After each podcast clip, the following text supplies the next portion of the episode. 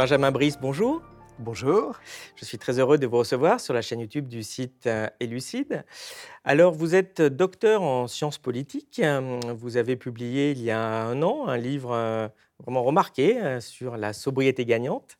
Et là, vous venez de publier L'impasse de la compétitivité aux éditions Les Liens qui libèrent, dans lequel vous pourfendez plus de 40 ans finalement d'injonction à la compétitivité de la part de nos dirigeants.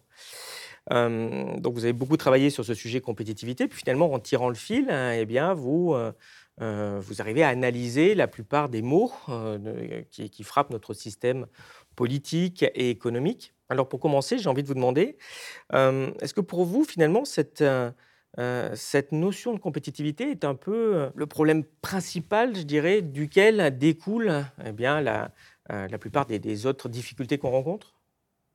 Eh bien, merci tout d'abord pour votre invitation. Et effectivement, la compétitivité, euh, c'est un sujet sur lequel je suis venu assez tard. Ce n'était pas du tout le sujet de ma thèse, ce n'était pas du tout le, sujet de, mes études euh, au départ. Mais la question que je me suis posée, c'est qu'est-ce qui ne fonctionnait pas dans notre système euh, politique, dans notre système démocratique, et comment améliorer les choses? Et c'est quelque chose sur lequel, enfin, c'est un point que j'ai abordé dans le premier livre, La sobriété gagnante, et sur lequel j'ai voulu me concentrer dans euh, ce nouveau livre, c'est la question de la compétitivité. Dans le, disons, il faut toujours partir du débat public ou des choses politiques euh, telles qu'elles sont. Dans le débat public, on s'aperçoit que de plus en plus, on se rend compte que nous, euh, par exemple, d'un point de vue écologique, nous consommons trop. Mais le problème, et ce qui vient à chaque fois, disons, contrecarrer toute volonté de, de, changer, par exemple, nos modes de vie, c'est la question de la compétitivité. Nous ne sommes pas seuls dans le monde. Il faut tenir compte de cette contrainte extérieure. Les inégalités, de plus en plus, disons, dans la dernière euh, décennie, la population, euh, même la classe dirigeante, accepte le fait qu'il y a trop d'inégalités dans le pays, que, par exemple, les travailleurs de première ligne et de seconde ligne ne sont pas assez payés, etc. Mais à chaque fois, quel est le problème Le coût du travail, euh, le fait que nous ne sommes pas seuls et la compétitivité. Et on, pourrait dire la même chose pour le financement des services publics. Donc je me suis aperçu, et je, ne suis sans doute pas le seul, que cette notion de compétitivité vient en permanence pour, euh, comme un atout au jeu de cartes, couper le débat lorsqu'on parle de questions de justice, de la manière dont nous voudrions vivre, etc. Et donc cette notion de compétitivité m'a paru assez centrale, car c'est un petit peu la nécessité qui s'impose à nous et qui nous empêche de nous gouverner nous-mêmes. Alors, on va développer euh, tout ça évidemment en, détail. Euh, mais pour commencer, j'ai aussi envie de vous demander, euh, finalement, alors c'est quoi cette compétitivité? La compétitivité est assez difficile à définir parce qu'en réalité, c'est un terme d'usage politique. C'est un terme qu'on utilise dans le débat politique beaucoup plus que euh, dans le, champ scientifique. Donc, je ne suis pas économiste, mais même les économistes, dans leurs travaux scientifiques, en général, parlent assez peu de cette notion de compétitivité. C'est vraiment une notion du débat public. C'est une notion qui a commencé à s'imposer vraiment, disons, à la fin des années 1970 ou dans les années 1980, aux États-Unis et en Europe au même temps et en général avec euh, la même crainte derrière, c'est-à-dire la, euh, la, compétition euh, industrielle japonaise. La montée des importations industrielles japonaises dans nos pays a mis au premier plan la question de la compétitivité. Ça s'est bien sûr poursuivi avec l'ascension de la Chine et, dans le cas de la France, la compétition de l'Allemagne à partir des... Enfin, des années 2000 euh, avec les forts euh, excédents commerciaux de l'Allemagne. Et donc cette notion de compétitivité s'impose avec la pression économique extérieure dans une économie de plus en plus ouverte, car nos économies sont beaucoup ouvertes au cours des dernières décennies. Il faut savoir qu'aujourd'hui, l'ouverture de la France aux marchandises, enfin aux biens et services euh, venant du reste du monde, importation et exportation, a triplé par rapport à ce que c'était dans les années 1960. Donc cette, euh, cette pression extérieure a grandi et donc cette notion de compétitivité s'est imposée de cette manière comme la contrainte extérieure. Ensuite, dans le discours politique, la compétitivité a pu être vendue comme quelque chose de positif pour le pays, c'est-à-dire tirer parti de cette mondialisation, de cette intégration dans la division internationale du travail, pour obtenir quoi? Pour obtenir d'une part le plein emploi, d'autre part un niveau de vie euh, élevé pour l'ensemble de la population et également pouvoir financer, disons, notre modèle social. C'est la phase, disons, positive de la mondialisation, de la, pardon, de la compétitivité. Mais on s'aperçoit quand même que dans le discours public, au moins, disons, dans les 15 ou 20 dernières années, ce que l'on répète en permanence, c'est qu'il faut faire des réformes de compétitivité, sans quoi la France va décliner, sans quoi l'économie va, euh, s'effondrer, mais en tout cas va perdre des parts de marché à l'exportation, et donc nous allons avoir du chômage et une impossibilité de financer notre modèle social. Oui, parce qu'on va développer en effet tous ces aspects euh, négatifs, mais euh, d'un autre côté, c'est vrai que cette cette notion de compétitivité, c'est quand même pas non plus qu'un pur euh, fantasme ou une simple excuse, parce que quand on est dans la mondialisation et le libre-échange, euh, il y a aussi certains... Est-ce qu'il n'y a pas aussi une certaine nécessité de ne pas dire, bon, on s'en fout royalement de la compétitivité? Ah, Je crois que la compétitivité est une contrainte réelle qui pèse sur l'action de nos gouvernants depuis au moins une quarantaine d'années. L'ouverture commerciale, le libre-échange ou le marché unique européen procèdent de choix politiques il y a eu choix politique de, euh, de nos gouvernants ou de nos pays, car euh, en tout cas au début, il y avait quand même euh, une relative majorité pour aller dans cette direction-là. Il y a des choix politiques qui ont amené cette ouverture commerciale et donc cette contrainte extérieure qui s'est renforcée avec l'approfondissement de la mondialisation. Il y a aussi des, des aspects positifs. Il ne faut pas voir ça comme, bien sûr, un complot ou comme, comme une construction qui n'aurait pas de base réelle. Mais ce que j'essaye de dire, c'est deux choses. C'est que les politiques de compétitivité qui ont été mises en place au moins dans les 15 ou 20 dernières années n'ont pas apporté les bénéfices attendus, ont été plutôt en échec.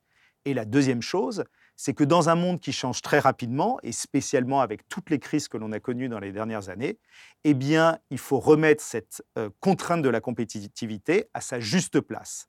La contrainte de la compétitivité a occupé la première place dans la priorité euh, de, nos dirigeants. C'est devenu une sorte d'obsession et je crois qu'il faut la remettre à sa juste place par rapport à toutes les autres contraintes qui pèsent sur l'action publique, à savoir euh, la résilience, l'écologie, la cohésion sociale, et ainsi de suite.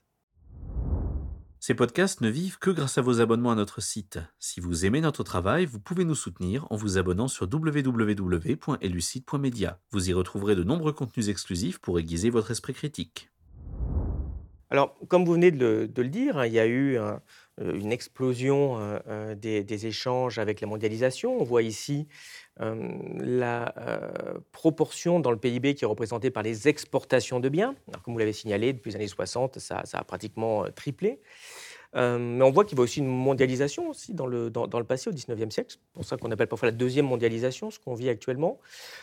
pour vous, à partir de quel moment cette cette injonction à la compétitivité qui a toujours existé, puisqu'il y a toujours du commerce, on s'est toujours posé la question, euh, encore plus au 19e, quand il y avait des problèmes d'or en plus qui, qui, posaient des problèmes encore plus prégnants qu'aujourd'hui, mais quand est-ce que c'est devenu une espèce d'obsession, parce les Trente Glorieuses, euh, bon, on n'était pas non plus en autarcie, euh, et on avait l'impression que cette idée de compétitivité n'était pas non plus, euh, comme vous le disiez, au sommet des, préoccupations. Les exemples, par exemple, que je prends dans le livre, c'est qu'après la, la Deuxième Guerre mondiale, bien sûr que cette notion de compétitivité existait déjà, même si le terme était très peu répandu.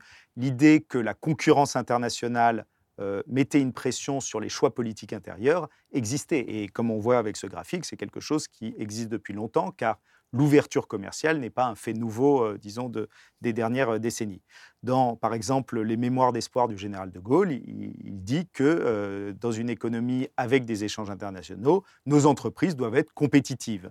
Ou Pierre Larocque, considéré comme un des fondateurs de la sécurité sociale, euh, dit, je crois, dans les années 1950, qu'il y a bien sûr une tension entre l'augmentation des cotisations sociales pour financer euh, un système public de retraite et de santé, vient en tension parfois avec la capacité de la France à exporter ses produits à l'étranger. Mais dans le même texte, c'était ça qui est intéressant, Pierre Larocque dit malgré, malgré tout, nous allons construire euh, cette, cette, sécurité sociale et accepter un haut niveau de cotisation sociale parce que, euh, disons, l'équilibre entre exportation et modèle social doit pencher du côté de la question euh, sociale. Oui, parce qu'en fait, il y a toujours eu ces, ces, injonctions patronales finalement pour, pour, essayer d'entraver le moindre progrès social. Enfin déjà, voilà, ne peut pas travailler les enfants, c'était un problème. D'abord, ne plus, travailler le, samedi, c'est un problème de compétitivité, etc., etc. Voilà, effectivement, la compétitivité, enfin cette injonction, même si on utilisait d'autres termes, a toujours existé. Mais ce qui s'est passé dans les dernières décennies, disons peut-être depuis les années 1980, c'est que cette idée de concurrence internationale a pris le dessus sur beaucoup d'autres considérations, notamment la considération sociale, mais également euh, les considérations géopolitiques.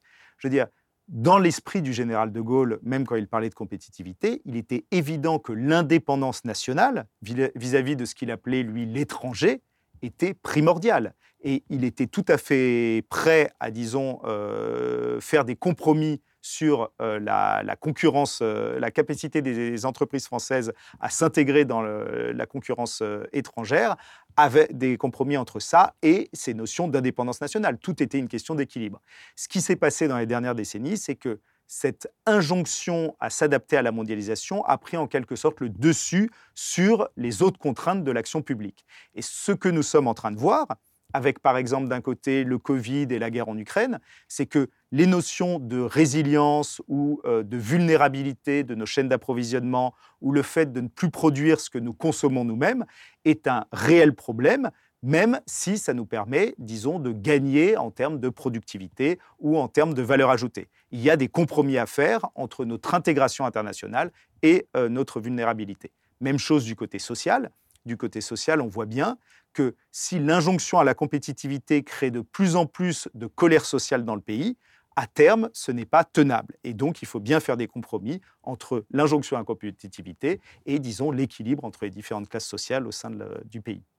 Et, vous êtes arrivé à, dater ou, à identifier euh, ce qui a fait passer au premier plan euh, l'injonction à la compétitivité? Je ne suis pas sûr qu'il y ait une date précise, mais... Enfin, une période, bien sûr. bien sûr, mais les années 80 euh, sont, euh, je dire, si on veut prendre un élément symbolique, c'est bien sûr le tournant de la rigueur euh, de 1982-1983. Les socialistes arrivent au pouvoir en 1981 dans un pays qui s'ouvre de plus en plus à la mondialisation, avec une politique de relance néo-keynésienne qui a pour effet, c'est assez bien documenté, de, euh, disons, de relancer les importations, et à l'époque notamment les importations japonaises, par exemple, de euh, véhicules. Et donc de diminuer l'excédent manufacturier, parce qu'à l'époque nous étions en excédent manufacturier, diminuer l'excédent manufacturier et euh, faire s'interroger disons, la classe politique française sur l'opportunité de telle politique. Et il y a un moment, il a fallu faire un choix entre la poursuite de l'intégration européenne dans le système monétaire européen ou euh, mener des politiques, euh, disons, euh, qui sont des politiques de la demande plutôt que des politiques de l'offre, mais qui allaient mettre à mal la manière dont les économies européennes voulaient se, se, construire ensemble. Et là, c'est quelque chose sur lequel beaucoup d'historiens, etc., sont revenus. François Mitterrand a fait le choix de l'Europe plutôt que le choix de, euh, disons, euh, du socialisme tel qu'il le présentait dans son programme, dans, euh, ou le programme commun de la gauche dans les années 1970. de toute façon, Jacques Attali, d'ailleurs, rapporte une phrase assez, assez édifiante de, Mitterrand qui lui disait Bon, il faut que je choisisse entre l'Europe et la justice sociale. Et, au final, bon, il a dû choisir. Oui, oui, dans, dans Verbatim. bon, on dit toujours que verbatim, il faut prendre les verbatim avec, euh, avec recul, mais, mais même si la phrase n'a pas été prononcée telle qu'elle, il est clair que ça correspond à une réalité où, je ne sais plus, euh, Michel Vinocq, dans sa biographie de François Mitterrand, dit à, peu près, euh, dit à peu près la même chose. Donc oui, il y a un choix qui a été fait, pas assumé. Je pense que ça a été un gros problème pour la vie politique française dans les décennies à venir. C'est-à-dire que les socialistes ont gardé un discours très antilibéral, anticapitaliste, alors que leurs pratiques étaient très différentes, et ce qui pose un problème en quelque sorte de euh, sincérité euh, du, euh, du débat public. Mais il est clair que l'intégration européenne a joué un grand rôle dans cette augmentation de la contrainte extérieure et contrainte économique extérieure, car dans le système de libre-échange, au moins du marché unique, eh bien, euh, on ne peut pas euh, réguler les choses par la monnaie ou par les droits de douane, donc il faut euh, réguler les choses par les gains de compétitivité. Mais finalement, cette injonction à la compétitivité est un peu au, cœur de la, de philosophie néolibérale et de ce tournant, on parlait en France de 93 socialisme, enfin, ça vient de ce tournant néolibéral avec Reagan, Thatcher au début des années 80 qui a finalement emporté la, la, planète, en fait. C'est constitutif. tout, ça, tout ça est bien sûr euh, intimement lié. Mais j'ai essayé de partir de la notion de compétitivité plutôt que la notion de néolibéralisme, parce que euh, il me semble que la notion de compétitivité permet de nouer un débat public. Permet de nouer un débat public parce que clairement, les, les, dirigeants actuels, mais une grande partie de la classe dirigeante, journalistes, intellectuels, experts, etc., soutiennent ou jugent que la notion de la compétitivité est plutôt une notion positive. Il faut que nous allions dans cette, euh, dans cette direction. La notion de compétitivité est revendiquée par énormément de monde dans l'espace public. Et, ça, et je veux dire, l'attaquer plus ou moins frontalement comme je fais, permet de nouer le débat public. Le problème de la notion de néolibéralisme, c'est qu'aujourd'hui, dans l'espace politique, je ne connais à peu près personne qui se revendique du néolibéralisme ou qui défende le néolibéralisme. Donc j'avais l'impression qu'en attaquant sous l'angle de la compétitivité et donc de la nécessité extérieure, pas seulement une idéologie ou des idées, mais vraiment quelque chose qui s'impose à nous et on comprend euh, en quoi ça peut avoir une euh, vraie réalité, ça permettait de nouer un vrai débat public sur une notion qui reste relativement consensuelle euh, dans l'espace public. Donc là, on a parlé un peu de, cette mise en place de compétitivité en, théorie et en pratique. comment ça s'est manifesté? Qu'est-ce que nos, dirigeants ont mis en place pour eh bien, améliorer notre compétitivité? Alors, il y a eu beaucoup de choses, beaucoup de débats, c'est allé dans plusieurs directions, c'est toujours euh, compliqué et confus. Mais en général, les spécialistes distinguent compétitivité coût et compétitivité hors coût, ou prix et hors prix. Compétitivité coût, c'est il faut baisser le coût du travail ou le prix des marchandises pour pouvoir être euh, compétitif sur euh, le marché international et donc exporter plus. Et compétitivité hors coût, hors prix, c'est se dire plutôt que juste euh, faire la concurrence sur les prix, il faut faire la concurrence sur la qualité des produits, sur les innovations, sur tout ce que l'on peut euh, améliorer par, euh, par rapport aux autres. Et c'est forcément plus, disons, souhaitable pour le pays parce que cette euh, compétitivité permet de gagner des parts de marché sans euh, avoir euh, une politique sociale très, très restrictive. Parce que finalement, le consommateur ne passe pas son temps à acheter juste tout le temps le moins cher, en fait. Donc il y a d'autres choses que juste le prix hein, pour être compétitif. Heureusement, on voit d'ailleurs qu'il y a beaucoup de stratégies de différenciation par l'innovation qui ne passent pas du tout par, par les prix, que ce soit dans le téléphone ou dans beaucoup de, domaines. Mais ce qui s'est passé, c'est que dans le débat public, bien sûr, la compétitivité hors prix est mise en avant. Il faut innover, il faut, euh, il faut faire des produits de qualité, se spécialiser dans le haut de gamme, etc. Mais dans les faits, c'est ce qu'on fait, disons, euh, on met en modèle en général les pays scandinaves à partir des années 1990. Mais ce qui s'est passé, c'est qu'en France, nous n'avons pas vraiment consenti à l'investissement nécessaire à cette, euh, ce type de compétitivité. L'investissement nécessaire, c'est l'investissement dans la formation, dans l'éducation, pour, euh, je veux dire, mettre la population à un niveau de formation supplémentaire et donc pouvoir se spécialiser dans les produits à plus haute valeur ajoutée, et dans la recherche et développement. Au milieu des années 1990, la France, l'Allemagne et le Danemark étaient à peu près au même niveau de dépenses de recherche et développement rapportées au PIB. Aujourd'hui, l'Allemagne et le Danemark sont bien au-dessus de la France parce que depuis le milieu des années 90, la France est restée au même euh, niveau. Et si on regarde les dépenses de, formation, les dépenses par exemple par, euh, euh, par élève dans le système éducatif, nous sommes en dessous en parité de pouvoir d'achat de l'Allemagne et du Danemark, pour prendre ces exemples. Et aujourd'hui, nous sommes dans une situation où en fait, dans les 10 ou 20 dernières années, l'essentiel a été de la compétitivité coût. Donc nous avons eu des politiques pour baisser le coût du travail de différentes manières.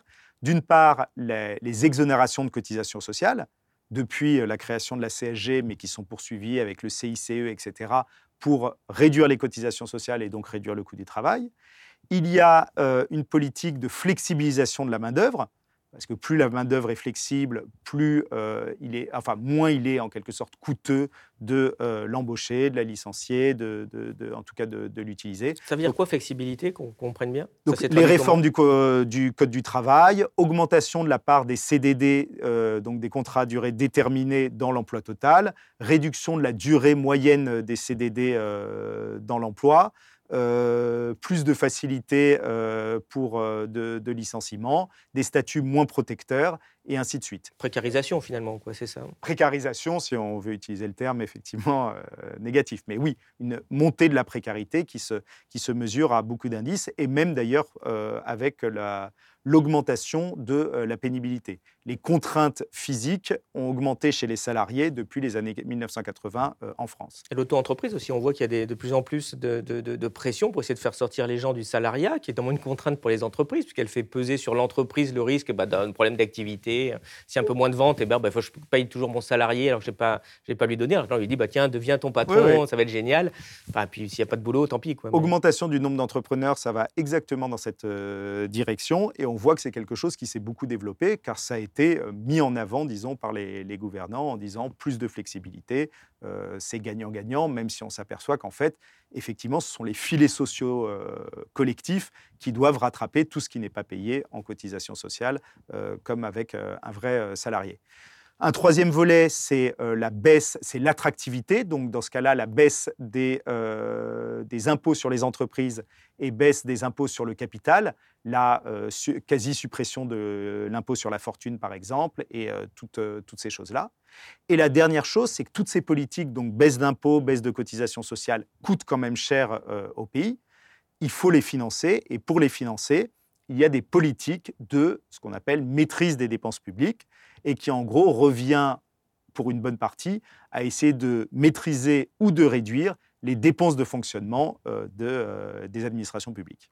Oui, parce que justement, vous soulignez euh, ce point quand même très important au niveau des, des dépenses publiques, puisqu'il y a toute une propagande sans arrêt qui nous explique que les dépenses publiques augmentent, augmentent. Alors, quand on regarde ici, on voit en rouge les dépenses publiques, en, en bleu les recettes publiques. On voit que, bah oui, effectivement, elles ont augmenté depuis les années 60, depuis les années 80.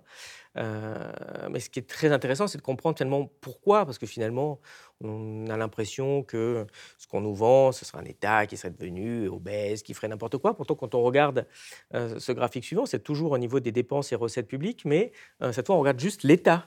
et là, on voit que eh bien, les dépenses et, les recettes ont, plutôt eu tendance à, à diminuer, d'ailleurs très fortement au niveau des recettes.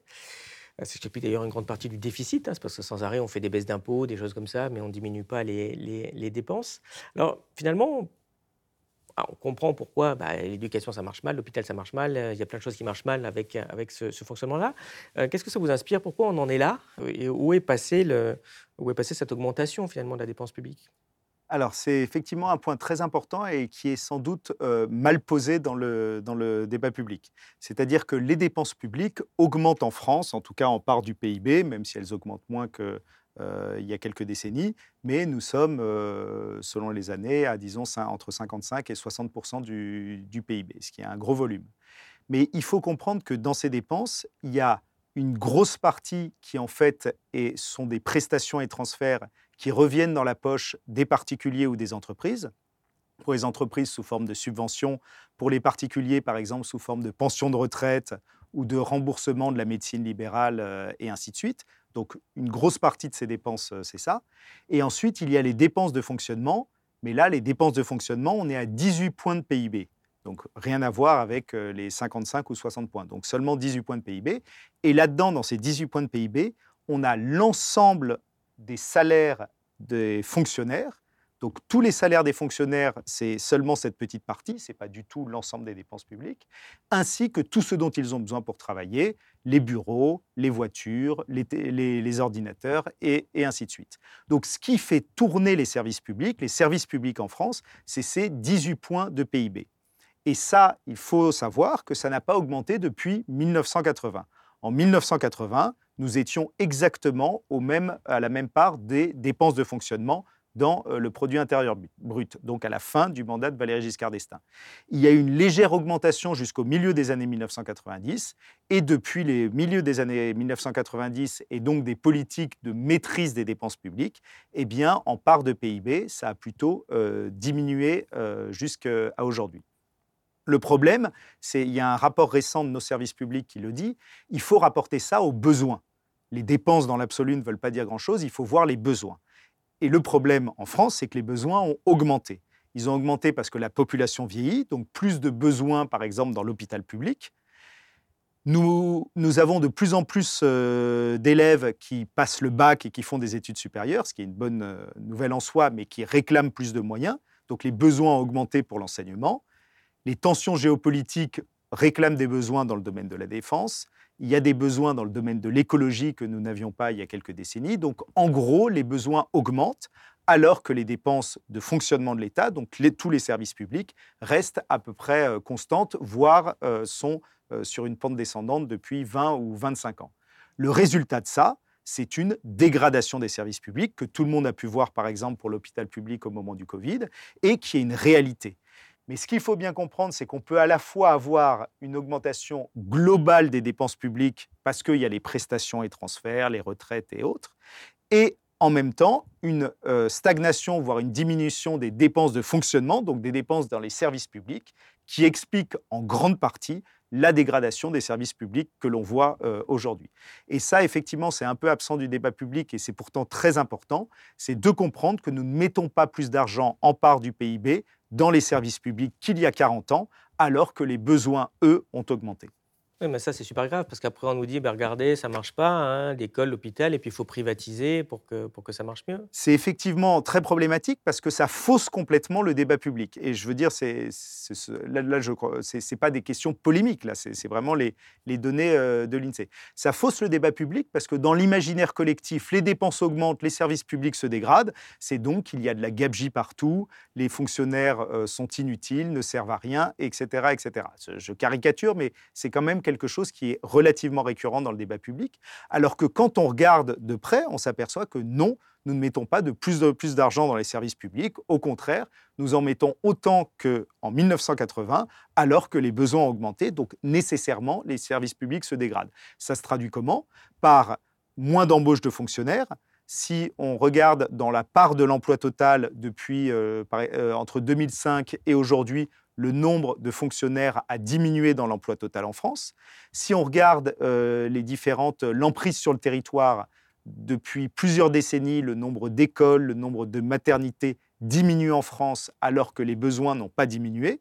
Donc de moins en moins euh, d'emprise sur le territoire, avec, dans beaucoup de régions en France une perte des services publics qui pose de nombreux problèmes euh, sociaux par ailleurs.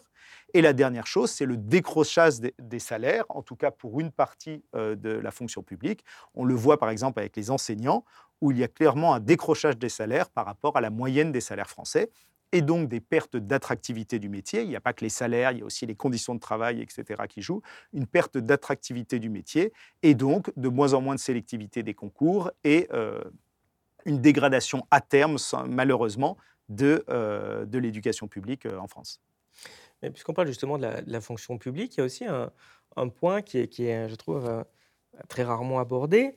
On a toute une propagande aussi qui essaie de faire croire qu'il y aurait un secteur public qui serait une espèce de vampire des pauvres travailleurs du privé, alors que, évidemment, dans le privé, eh bien, vous achetez un, produit, un service, alors que quand c'est la fonction publique, eh bien, vous avez donné de l'argent à l'État et l'État a donné de l'argent pour faire fonctionner finalement ce, service qui vous est offert. Et donc, ce n'est pas du tout différent du fonctionnement du privé. En fait, c'est de la dépense euh, classique et de la consommation classique. Mais dans cette euh, injonction permanente à la compétitivité, vous dites c'est vraiment euh, le numéro un. on dirait qu'il n'y a pas d'autre problème, il n'y a aucune subtilité. Par exemple, il faut baisser le coût, du travail il y a un raisonnement derrière intrinsèque qui, qui consisterait à faire croire que toutes les activités seraient soumises à la concurrence internationale. Or, il y a toute une partie de l'économie qui n'est pas soumise à la concurrence internationale. Le coiffeur, vous n'allez pas dire, tiens, me faire coiffer à Shanghai, finalement, c'est un peu moins cher. On ne le fait pas. Et on voit que le gouvernement, les pouvoirs publics ne, ne traite jamais euh, ce, problème-là.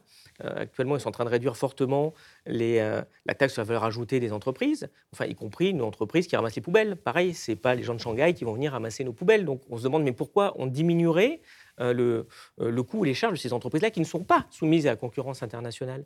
Pareil, évidemment, sur les services publics. Pourquoi les gouvernements n'essayent pas de se dire, mais au niveau des services publics, il y a justement un vivier de croissance, de services pour la population, qui en plus aurait sans doute à moyen terme de la forte valeur ajoutée euh, pour améliorer notre compétitivité comme l'éducation, mais ne se disent pas, tiens, investissons sur ce domaine-là qui n'est pas soumis à la concurrence internationale, c'est tout bénéfice, on sait que si ça développe, ce sera de l'emploi français, ce sera de l'activité française. Effectivement, il y, a, beaucoup de problèmes et je crois que l'obsession de la compétitivité nous, empêche de regarder les choses euh, euh, comme, vous le faites, disons, de, manière un peu plus impartiale et je pense un peu plus raisonnable par rapport, euh, disons, à l'état de nos moyens et à l'état de, la situation du pays dans le monde. C'est-à-dire que il y a clairement, du côté des gouvernants, et je crois que ça fait longtemps, un certain dénigrement des euh, activités non marchandes, des activités de services publics, etc. Euh, je crois que c'est injustifié. C'est-à-dire qu'on voit, par exemple, si on compare avec les États-Unis, les dépenses de retraite aux États-Unis et en France sont à des niveaux relativement comparables, si on prend tout. Mais la différence, c'est que en France, c'est presque entièrement public, alors qu'aux États-Unis, c'est beaucoup plus euh, mixte. Donc, on a l'impression qu'aux États-Unis, les dépenses de retraite sont moins importantes parce que les dépenses publiques de retraite sont moins importantes, mais en fait, c'est à un niveau à peu près équivalent. Si on regarde la santé, là, aux États-Unis, il y a beaucoup plus de dépenses de santé en part de PIB euh, qu'en France, parce que le système est privé, parce que la concurrence ne crée pas une diminution des recettes, mais crée au contraire une course vers le haut pour euh, les salaires euh, des euh, médecins, des, des, différents personnels, etc. Donc un coût supplémentaire. mais également, généraliste, là-bas, c'est 100, 150 euros. Hein, ça, peut être, ça peut être extrêmement cher. Et en plus de ça, il y a des investissements marketing, publicitaires pour les, différentes, les différentes cliniques, les différents praticiens, etc. Il y a tout un business qui se met autour et qui fait que le coût de la, santé est, beaucoup plus élevé aux États-Unis qu'en France. Donc privatiser la santé ne va sans doute pas faire diminuer le coût de la santé en général en part de PIB, seulement les dépenses publiques, mais qu'on repaye par ailleurs dans le secteur privé. Donc je crois que le calcul, effectivement, n'est pas forcément bon. Et ça, c'est un petit peu l'idée que euh, on a aujourd'hui en France que créer un emploi marchand est toujours une bonne chose, créer un emploi non marchand est toujours une mauvaise chose. Alors qu'on s'aperçoit que c'est quand même, euh, du point de vue de nos intérêts collectifs, relativement faux. Il vaut mieux créer un emploi d'une personne à l'hôpital où aujourd'hui il y a un grand manque et qui crée des situations sociales compliquées, des situations de maltraitance, etc.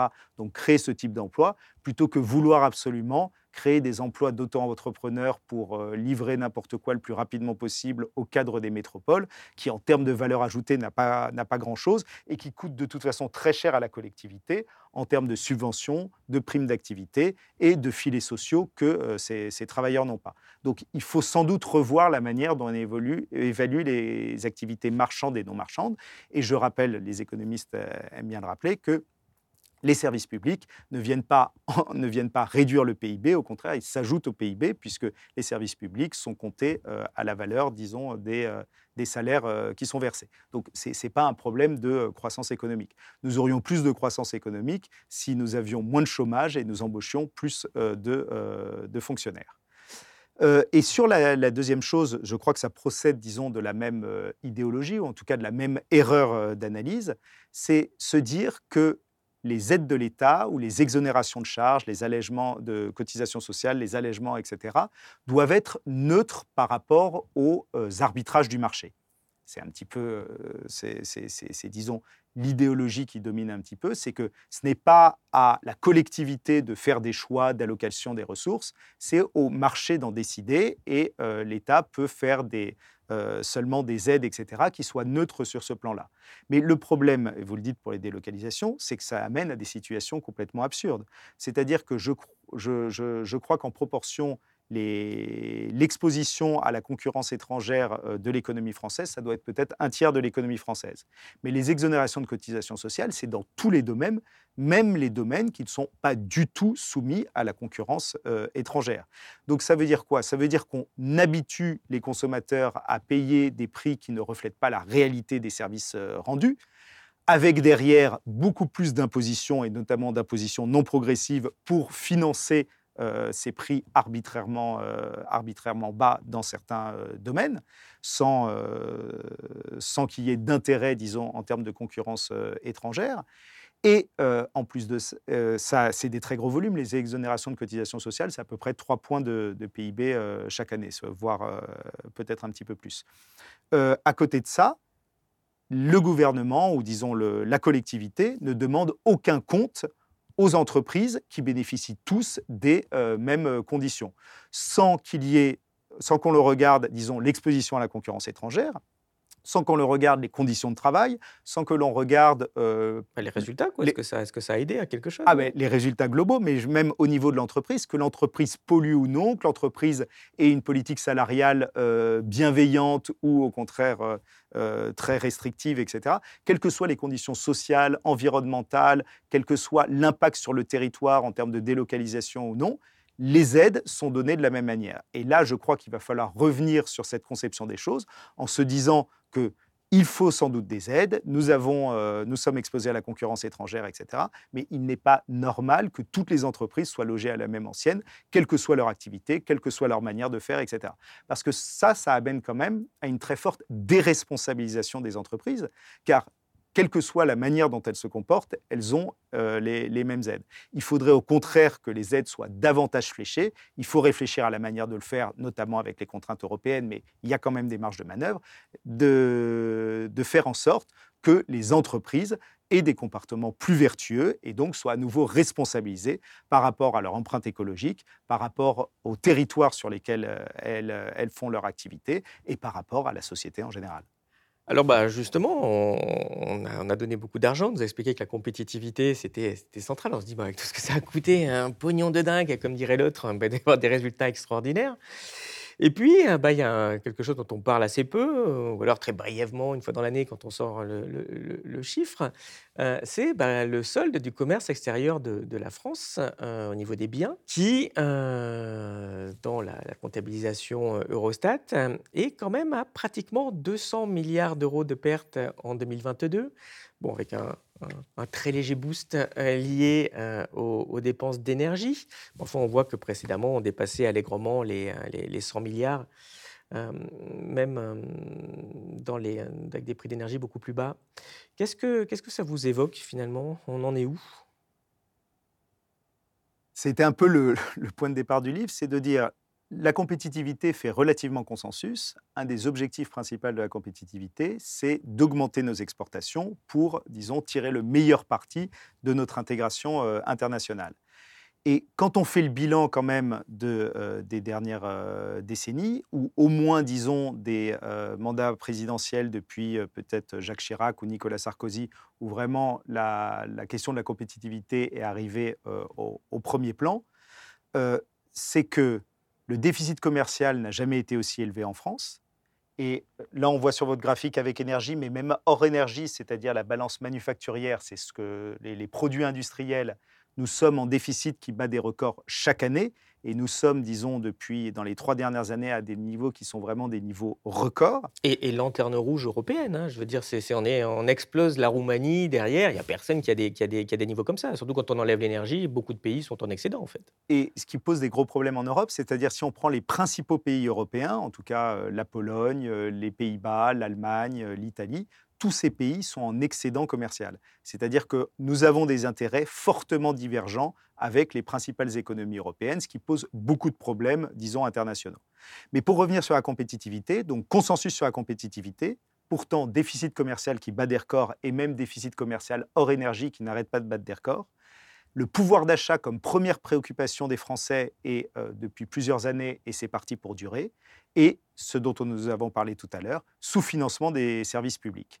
Et c'est là où, disons, mon angle d'attaque pour dire la compétitivité ne devrait pas faire consensus. Il faudrait au moins que nous ayons une discussion autour de ça, parce qu'on ne peut pas dire que les résultats soient aujourd'hui au rendez-vous. Oui, parce qu'il faut, il faut bien comprendre, dans la plupart des pays, de toute façon, euh, quasiment tous les pays occidentaux euh, ont une facture énergétique, c'est-à-dire qu'ils sont obligés de dépenser de l'argent pour avoir de l'énergie, puisqu'elle va venir du pétrole, elle va venir du gaz, elle va venir des choses comme ça. Mais je sais pas, quand on prend l'Allemagne, ça lui coûte très cher, hein, surtout en 2022, euh, dans les années à venir. Hein, donc elle paye pour avoir du gaz, mais le gaz après, bah, elle le prend, elle le brûle, euh, elle fait l'électricité avec, et qui vont faire tourner les usines, qui font des voitures, elle vend les voitures. Et donc quelque part, elle rentabilise son investissement. Donc quand on enlève les achats d'énergie, euh, c'est ça qui est vraiment important de, comprendre. Bah, normalement, on est quand même censé, euh, dans beaucoup de pays, être en excédent. Nous, on est en très fort déficit. Pourquoi? Même ça, même sans énergie, nos, spécialisations font qu'on est en, fort, déficit Qu'est-ce qui ne marche pas? Question complémentaire. Puisque cette politique de coût n'a pas marché, pourquoi on n'essaye pas justement de faire de la montée en gamme et, d'avoir une compétitivité bah, hors coût en fait? Alors, ce sont des questions essentielles. Donc, on voit que ça n'a pas toujours été le cas. Dans les années 1990, nous étions en excédent et donc, avec nos excédents manufacturiers, nous étions capables de payer la facture énergétique. Le problème est complexe et multiple, c'est-à-dire que si on prend, il y a des pays qui se sont spécialisés dans l'innovation, le haut de gamme, etc. On parle beaucoup du modèle scandinave, il faudrait regarder en détail, mais c'est clair qu'ils ont réussi à, grâce à la compétitivité hors coût, à avoir une balance extérieure euh, positive. L'Allemagne a une base industrielle qui a une très longue histoire et, euh, donc dans les années 1990, elle s'est trouvée en difficulté. Ce qu'elle a fait, c'est qu'il y a eu des accords avec les syndicats pour geler plus ou moins les salaires, pour baisser les prestations sociales. Donc une politique d'austérité au sein du pays qui a permis de baisser le coût euh, des produits allemands à l'exportation et de gagner énormément de parts de marché dans une conjoncture où euh, l'économie mondiale était très dynamique. L'Allemagne a bénéficié de ça dans les années 2000 euh, et dans les années 2010 a bénéficié d'excédents commerciaux gigantesques euh, vis-à-vis de l'Europe et vis-à-vis du, monde entier. Il est clair que la France n'a pas su prendre ce, ce, tournant-là, que ce soit des pays scandinaves ou de l'Allemagne, nous avons, nous avons raté. Aujourd'hui, quel est le problème de notre balance commerciale? C'est que si on prend nos domaines de spécialité, car il y a quand même des domaines d'excellence française, ils ont principalement l'aéronautique et le luxe, le luxe au sens large, en comptant aussi le vin, le champagne, les boissons, et, euh, etc. Donc si on prend tous nos domaines de spécialité, tous nos excédents commerciaux, il y a aussi les, produits pharmaceutiques, les parfums, euh, les cosmétiques, tout ça, ça permet tout juste de payer notre déficit sur l'automobile, notre déficit sur les machines et notre déficit sur les différents matériaux, bois, caoutchouc, euh, plastique, métal, etc. Le problème, c'est qu'après ça, il reste beaucoup de choses à payer. Si on prend le textile, par exemple, ça efface tout notre euh, excédent du tourisme. Le tourisme, c'est compté dans les services. Donc le textile qu'on pense le, le tourisme, il reste à payer après ça les téléphones, les ordinateurs, tout l'électroménager, les meubles, la viande, le poisson, les fruits, les légumes, les articles de sport, les, les, instruments médicaux, beaucoup, beaucoup d'autres choses disons, tout ce que l'on consomme tous les jours et que euh, nous, nous, importons euh, massivement. Et donc, une fois qu'on a payé tout ça, il reste encore à payer cette fameuse facture énergétique. La facture énergétique tourne autour de 50 milliards d'euros en moyenne chaque année. Et en 2022, c'était 115 milliards d'euros avec l'explosion des prix euh, du pétrole et du gaz. Donc, nous sommes dans une spécialisation structurellement déficitaire. Nous aurons beau faire un peu plus d'aéronautique et un peu plus de luxe, tant que nous ne relocaliserons pas notre base industrielle, c'est-à-dire tout ce que nous consommons tous les jours, et même donc les fruits et euh, les légumes, nous resterons déficitaires. Et c'est là où il faut, disons, changer la manière de regarder les choses. C'est au lieu de regarder en permanence la compétitivité et donc les exportations, ce que fait le gouvernement en se disant il faut que l'on mette plus euh, ait plus d'exportations dans le luxe, dans l'aéronautique, peut-être un jour dans les batteries, le cloud, etc. Ce qui est légitime, mais ne suffit pas à compenser l'augmentation de nos importations. C'est-à-dire que nos exportations augmentent depuis 20 ans, en France, même en, valeur euh, absolue, mais nos importations, elles, augmentent encore plus, car au nom justement de la montée en gamme, de la compétitivité hors coût, nous nous sommes dit spécialisons dans, le, dans la très haute valeur ajoutée, et le reste, de toute façon, nous ne sommes pas compétitifs, il faut l'abandonner. Le problème, c'est que en abandonnant ça, ça pose de multiples problèmes sociaux liés aux délocalisations. Ce n'est pas bon du point de vue écologique parce que ce qu'on produit nous-mêmes est en général beaucoup mieux du point de vue écologique que ce qui est produit à l'étranger, notamment du fait, et ajouter à cela le fait que les délocalisations poussent à la surconsommation avec des produits qui ne seront pas au prix normal euh, par rapport à leur impact écologique euh, et euh, social. Mais en plus de ça, donc cette, perte de la base industrielle nous pose problème parce que nos, concurrents, euh, nos concurrents extérieurs n'ont pas du tout envie de se contenter du bas de gamme euh, euh, ad vitam aeternam. C'est-à-dire que quand on voit la Chine, la Chine a commencé avec des produits effectivement peu chers, mais aujourd'hui, que ce soit le véhicule électrique, que ce soit les panneaux photovoltaïques, etc., la Chine nous concurrence sur le, plus haut de gamme. Il y a l'exemple, par exemple, de la tomate. 1996, nous ouvrons le marché européen à la tomate venant du Maroc. Le Maroc gagne des parts de marché dans la tomate d'industrie, disons celle, l'entrée de gamme. Au milieu des années 2000, eh bien, le Maroc commence à, contester les marchés sur la tomate ronde, le cœur de gamme, et dépasse même l'Espagne. Et aujourd'hui, le Maroc monte en gamme, et c'est tout à fait naturel, et, euh, et, entre en concurrence avec la tomate française sur la tomate cerise. C'est-à-dire que petit à petit, à force d'abandonner l'entrée de gamme, nous perdons la moyenne gamme et nous sommes menacés sur euh, le haut de gamme. Donc de toute façon, ce n'est pas euh, durable parce que notre spécialisation est trop étroite et parce que les autres pays, forcément, eux aussi montent en gamme. Donc la logique de la montée en gamme, de l'innovation, etc., est euh, importante et il ne faut pas la négliger, mais elle a également ses limites dans un monde où la concurrence est très importante et dans un monde aussi où on voit que les tensions géopolitiques deviennent de plus en plus importantes. C'est-à-dire que les pays qui se sont spécialisés uniquement sur le haut de gamme sentent bien, par exemple, quand il y a le problème euh, de la guerre en Ukraine, que euh, le fait de couper les importations de gaz russe, par exemple, a posé beaucoup de problèmes euh, à l'Allemagne. Et nous ne sommes pas encore sortis de, de ça.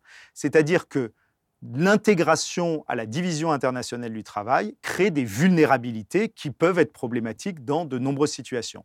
Au moment du Covid, le fait de ne pas produire de masques nous-mêmes nous a coûté par exemple très cher en importation de masques venant de Chine à des prix euh, exorbitants et aussi une pénurie de masques pendant euh, les premières semaines de, la pandémie qui ont été vraiment euh, problématiques. maintenant c'est bon quand même, on s'est adapté puis on les produit en France. Ah non, toujours pas d'ailleurs. c'est pas. Hein. Bah, Disons qu'on a abandonné parce que dans l'idée dans générale autour de la compétitivité, de toute façon, les masses seront toujours plus chères en France. Donc, même les marchés publics aujourd'hui ouvrent euh, euh, euh, leurs achats à des produits venant de l'autre bout du monde, même pour les masques. Avec ce raisonnement-là, il est monté en gamme de la Chine. C'est vrai que pour le coup, il va rester plus que les sacs à 3 000 euros. On va être vraiment les seuls à pouvoir faire des trucs mais ce raisonnement, ce raisonnement est relativement court-termiste pour plusieurs raisons. D'abord, la perte de la base industrielle menace même nos, nos industries de pointe. Je veux dire, si nous ne sommes plus capables de produire les pièces détachées, d'innover, disons, dans euh, les, industries de base, nous aurons beaucoup de mal à garder nos parts de marché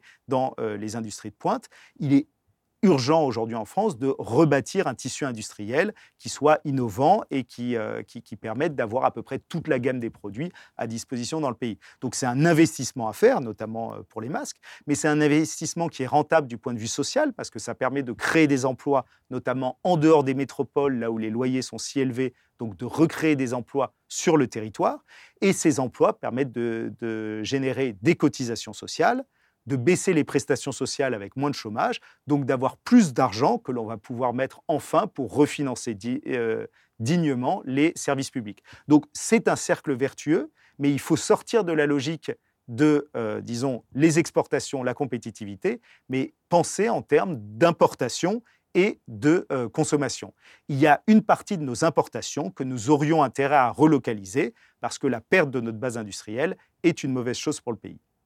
Et juste pour la différence effectivement avec l'Allemagne, la différence avec l'Allemagne qui s'est aussi spécialisée dans, disons, euh, les industries de pointe, mais sa base industrielle n'a rien à voir avec la nôtre. Quand on se spécialise dans les machines-outils et dans l'automobile, il y a en termes de marché euh, des possibilités d'exportation qui n'ont rien à voir avec une spécialisation, par exemple, dans euh, l'aéronautique. Et c'est pour ça que l'Allemagne, même en se spécialisant, a réussi à dégager des excédents commerciaux énormes. Mais comme je le disais tout à l'heure, ça n'empêche pas les fragilités de l'Allemagne avec sa dépendance au marché chinois, aux importations euh, d'hydrocarbures, etc. Et on sait qu'aujourd'hui, l'Allemagne se pose beaucoup de questions sur son intégration à Division internationale du travail, qui est peut-être allée trop loin. Alors ici, on voit la euh, productivité horaire, donc euh, combien euh, une heure de travail produit de, PIB dans différents pays. Et on voit que la France et l'Allemagne ont eu des parcours assez, proches. Bon, l'Italie a été nitratée au début des, années 2000, mais on voit que le fait qu'on ait été proche au niveau de la productivité n'a pas empêché des gros écarts de compétitivité, surtout dans les années 2000. Alors finalement, c'est quoi la différence entre productivité, compétitivité Comment ça joue et qu'est-ce que ça dit, ce graphique? La grosse différence qu'il y a eu entre la France et l'Allemagne, c'est pas sur la productivité, donc c'est pas sur euh, ce qu'on pourrait dire euh, d'une certaine manière la compétitivité hors prix ou hors coût. Mais la grosse différence qu'il y a eu, c'est que l'Allemagne a joué sur la baisse du euh, coût du travail par beaucoup de, de, canaux différents. Mais clairement, fin des années 1990, début des années 2000, l'Allemagne a une politique qu'on pourrait appeler, euh, je veux dire, si, on veut être désagréable, de dumping social vis-à-vis de ses partenaires, euh, ses partenaires commerciaux. C'est-à-dire qu'il n'y a pas eu de différence de productivité, mais en baissant pour la même productivité le, ce qu'on appelle le coût du travail, le, les salaires, euh, etc., les produits allemands se sont trouvés plus compétitifs que les produits français, que les produits d'ailleurs italiens et que la, la plupart des autres pays européens. Et donc l'Allemagne a bénéficié de cette situation, mais le problème, c'est que le commerce international est un jeu à somme nulle. Le commerce international, les excédents des uns font les déficits des autres. Il y a pas, il c'est, pas comme les gains de productivité qui permettent euh, la, croissance économique. Donc, ce qu'a gagné l'Allemagne, c'est fait au détriment des autres. Les économistes, par exemple, Xavier Rago parle de d'exportation du chômage de l'Allemagne vers ses partenaires commerciaux, notamment la, France, parce que quand on exporte beaucoup, eh bien, on crée des emplois et euh, on, se, on, permet de se désendetter vis-à-vis du reste du monde ou de posséder plus d'actifs, donc d'investir, etc. On dégage, euh, on dégage des moyens, mais les pays qui sont de l'autre côté en déficit commercial ont euh, l'effet inverse. Donc plus, euh, plus de chômage et euh, moins, de, moins de moyens pour investir pour les services publics, etc. Donc les autres pays ont dû s'adapter à leur tour avec des politiques plus ou moins de rigueur, de flexibilisation du marché du travail, de baisse des cotisations sociales, etc., qui donnent un cercle vicieux parce que, je veux dire, tout le monde baisse, les impôts, par exemple, sur les entreprises, etc. Et donc, au final, tout le monde est, est perdant. Mais un pays comme la France n'a pas réussi à rétablir la, disons l'équilibre commercial, et donc l'Allemagne continue, euh, je à tirer bénéfice d'avoir été le premier à faire ça dans un contexte particulier, un contexte euh, de croissance économique mondiale importante et dans un contexte social aussi plus favorable. Parce qu'il faut savoir que dans les années 2000 quand elle a demandé donc d'importants efforts euh, à la, aux salariés allemands. C'est un, une époque où le prix des loyers euh, stagnait, euh, stagnait, stagnait, en Allemagne, voire parfois diminuait légèrement. Ce qui fait que cet effort a été rendu plus facile en quelque sorte par cette situation, alors que par contraste, en France, depuis, disons, la crise de 2008 où les efforts ont été demandés aux salariés, c'est dans une euh, situation où le prix de l'immobilier augmente, ce qui met une double contrainte sur euh, les salariés, c'est-à-dire d'un côté plus de flexibilité et euh, moindre hausse, euh, disons, des salaires, mais de l'autre côté, plus de contraintes sur la dépense contrainte par excellence, c'est-à-dire la dépense de logement. Et tout ça, ça crée effectivement les situations sociales que l'on a connues, par exemple, avec les révoltes des Gilets jaunes, et qui, qui, qui nous mettent dans la situation dans laquelle euh, nous sommes aujourd'hui. Mais nous n'allons pas résoudre les choses en faisant un autre tour, un dumping social plus important, parce que d'abord, je crois que politiquement, c'est impossible. La population française a l'impression d'avoir fait des efforts depuis 20, au moins 20 ans, disons, sans aucun succès, enfin, ou avec vraiment des succès économiques très discutables. Donc beaucoup d'efforts en ayant l'impression que c'était pour rien. Donc un grand sentiment de colère euh, dans la population. Et deuxièmement, euh, faire du dumping au sein du marché unique européen, c'est au final n'avoir que des perdants. Et c'est pour ça qu'il va falloir réfléchir autrement. La contrainte écologique nous y aide parce que l'objectif ne peut pas être seulement d'exporter au maximum, mais de regarder comment les choses sont produites et revoir sans doute nos modes de consommation et même nos modes de vie. Et la contrainte géopolitique nous oblige à nous dire, le libre-échange, c'est sans doute très bien, mais regardons le monde tel qu'il est. Depuis 2008, la Russie, la Chine, l'Inde, les États-Unis ont diminué la part des importations dans leur PIB. C'est-à-dire qu'ils ne se, sont pas davantage intégrés au marché mondial, ils sont plutôt allés en retrait. Parfois très légèrement, parfois beaucoup plus comme euh, la Chine, qui s'est beaucoup plus tournée vers son marché intérieur. Tout ça avec, disons, se recentrer la production euh, sur, enfin, baisser les importations par rapport euh, au PIB, donc produire davantage soi-même ce dont la, population, les administrations, les entreprises ont besoin. En revanche, en Europe, nous avons eu le parcours inverse, que ce soit l'Allemagne, la France, les États-Unis ou l'Espagne, nous avons augmenté nos importations en part de PIB. parce que finalement, il y a eu toutes ces pression pour il faut être compétitif. Et puis finalement, on voit qu'on a été très peu compétitif et peut-être qu'on a le, même, le, sans doute, même le, bonnet d'âne en, Europe. Alors, finalement, comme, comme dirait Macron, ouais, c'est pas que. c'est pas un échec, hein, c'est juste que ça n'a pas marché. Hein, mais est-ce que justement, lui, il n'incarne pas parfaitement, je dirais, cette, cette, pensée, cette injonction à la, à la compétitivité à outrance, en fait? Clairement, je crois que Emmanuel Macron a eu l'avantage d'avoir la franchise d'assumer ce cap de compétitivité. Je veux dire, sous François Hollande, c'était relativement honteux parce que François Hollande a une campagne qui allait dans une direction très différente. Et ensuite, je veux dire, il l'a dit dans ses livres d'entretien où ses ministres l'ont dit, la politique de l'offre, c'est ni de droite ni de gauche, c'est nécessaire en quelque sorte, on s'adapte à la nécessité, la contrainte extérieure décide de tout. Bon, ben, nous n'avons pas le choix, il faut le faire. Donc il a poursuivi finalement la politique euh, économique, euh, socio-économique de Nicolas Sarkozy. Et Emmanuel Macron est arrivé avec une certaine franchise, dans son livre Révolution, euh, c'est marqué très clairement, la France a besoin de davantage de compétitivité pour s'en sortir. Le salut de la France, c'est la compétitivité. Ce que j'essaye de dire effectivement avec ce livre, c'est que déjà le contraste entre les résultats et euh, ces injonctions à la compétitivité, ces efforts de compétitivité qui ont été demandés à la population depuis 15 euh, ou 20 ans, devrait remettre cette notion dans le débat public. Est-ce que vraiment nos politiques de compétitivité sont bien pensées? Et clairement, vu les résultats, il y, a, quand même beaucoup de problèmes. Mais la deuxième chose, c'est que le monde a beaucoup changé, et ça, il faut qu'on le prenne en compte. Et on ne peut pas, je veux dire, pendant toutes les années 2000 et 2010, le modèle était l'Allemagne il faut rattraper notre écart de compétitivité avec l'Allemagne. Aujourd'hui, on voit que même le modèle allemand, et je pense même la plupart des modèles européens, doivent être questionnés. L'Europe est quand même l'entité euh, dans le monde la plus dépendante, par exemple, pour l'énergie. Les États-Unis aujourd'hui produisent leur propre énergie, etc. Nous sommes les plus importateurs euh, en énergie et donc en combustibles fossiles, qui sont pas spécialement bons pour euh, l'environnement, qui coûtent très cher aux ménages, surtout quand il y a les, hausses euh, du coût de, l'énergie, et qui nous rendent très dépendants du reste du monde. Donc clairement, nous avons un intérêt en Europe et spécialement en France à nous passer au maximum et le plus rapidement possible de euh, ces euh, combustibles fossiles. Mais même pour, disons, les métaux, les métaux sont très peu extraits en Europe, donc ça vient du monde entier. Donc dans beaucoup de domaines, nous sommes très dépendants du reste du monde. On le voit pour le numérique, on le voit pour euh, même la recherche internationale se fait de plus en plus euh, aux États-Unis. Dans beaucoup de domaines, nous sommes euh, très dépendants. Donc, il va falloir que nous réfléchissions à, disons, à l'avenir de l'Europe dans cette mondialisation. Le problème que nous avons, c'est que l'Europe, contrairement à la France, l'Europe est en excédent commercial vis à -vis du reste du monde.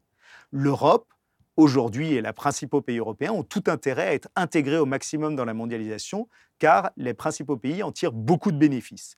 Et le problème de la France spécifiquement, c'est que nous sommes, nous, en déficit, nous n'avons aucun intérêt à continuer cette intégration à la mondialisation, mais nous appartenons à une zone qui n'a pas les mêmes euh, intérêts que nous. Et c'est pour ça que je crois que la France a vraiment un rôle à jouer, parce que nous, dès maintenant, nous avons intérêt à changer de logiciel. Dès maintenant, nous avons intérêt à réfléchir en termes d'importation et de consommation plutôt qu'en termes de compétitivité et d'exportation. Alors finalement, c'est cette injonction la compétitivité, euh, finalement, elle a fait quoi comme gagnant Elle a fait quoi comme perdant? Alors oui, la, question sociale est très importante et on voit que ça, inquiète, disons, les dirigeants européens depuis quelque temps. La notion de populisme qui est maintenant dans, dans, toutes les discussions euh, montre bien que euh, c'est un facteur important, en tout cas aujourd'hui, de l'impasse dans laquelle se trouve euh, l'Union européenne. Le problème de ces, politiques de compétitivité, c'est que ça a accentué le déséquilibre entre euh, classes sociales. Ça a accentué le déséquilibre entre classes sociales, car dans l'idée, euh, disons, de notre intégration dans la mondialisation, les tâches de production ont été relativement dévalorisées parce qu'elles pouvaient se faire ailleurs à des prix beaucoup plus faibles. Donc, dans les années, euh, au cours des Trente Glorieuses, la classe ouvrière, parce qu'on parlait de ça à l'époque, et je veux dire, on a eu jusqu'à peut-être 40% d'ouvriers dans la population active, euh, la classe ouvrière avait un rôle prépondérant, parce que euh, c'est elle qui produisait, disons, tous ces biens qui ont permis d'augmenter le niveau de vie, qui ont permis de moderniser la France, qui ont permis disons, de, tous les progrès qu'il y a eu au cours des Trente Glorieuses. Donc la classe ouvrière pouvait négocier beaucoup plus facilement pied à pied au sein du pays pour les salaires, les conditions de travail, sans compter bien sûr en plus la pression de l'Union de l'URSS de l'extérieur. Mais au contraire, l'intégration à la mondialisation dans les dernières euh, décennies, et donc cette obsession de la compétitivité, ça a été de dire que ces tâches de production, finalement, ne valaient pas grand-chose parce qu'on pouvait les faire faire ailleurs, et on les a de plus en plus fait faire ailleurs. Et au contraire, l'avenir pour la France, c'était les services à très forte valeur ajoutée, concentrés dans les métropoles. Donc d'ailleurs, on a encouragé cette concentration dans les métropoles, qui aujourd'hui pose beaucoup de problèmes de désertification du territoire et euh, d'explosion des prix de, l'immobilier. Mais on a eu l'idée, et ça se retrouve par exemple chez Emmanuel Macron dans cette idée des premiers de cordée, que une petite partie de la population, surtout, disons, dans les classes supérieures, tirait la valeur ajoutée du pays et ensuite, par solidarité, permettait de faire vivre l'économie française. Ça a eu un gros impact sur l'équilibre entre classes sociales, avec une acceptation d'une dégradation des conditions de travail globale des euh, classes populaires au cours des dernières décennies, une euh, certaine augmentation des inégalités, en tout cas avant redistribution euh, dans, le, dans le cas de la France, mais c'est quelque chose qui, je crois, arrive à ses, ses limites. On l'a vu avec la crise des Gilets jaunes, il y a toute une partie de la France indispensable, disons, à même du strict point de vue économique, qui, qui a l'impression d'être injustement traité. Et je crois que de plus en plus de personnes dans le pays, même dans la classe dirigeante, est d'accord pour dire que le traitement euh, est injuste. La crise du Covid a montré que les, travailleurs de première ligne et deuxième ligne étaient aussi indispensables à la vie du pays. Et je crois que quand on commence à réfléchir en termes écologiques, mais aussi en termes de résilience, eh bien, ça amène à réévaluer l'importance des différentes classes sociales dans euh, la société. On se rend compte qu'en fait, les cadres supérieurs euh, travaillant dans les services à haute valeur ajoutée des métropoles ont besoin pour vivre non seulement de biens matériels qui sont produits par d'autres, de bâtiments, d'ordinateurs, de, euh, de, véhicules, de tout ce dont ils ont besoin pour travailler, mais en plus de ça, d'énormément de travailleurs des services qui travaillent dans la garde d'enfants, qui travaillent dans le soin, qui travaillent dans la vente, la sécurité, etc., qui peuplent nos métropoles, mais qu'on ne voit pas trop car ils sont rejetés dans euh, les banlieues euh, parce que pour des questions euh, de, de, différence entre salaire et coût des loyers, mais qui sont également indispensables à, cette, euh, à ce travail.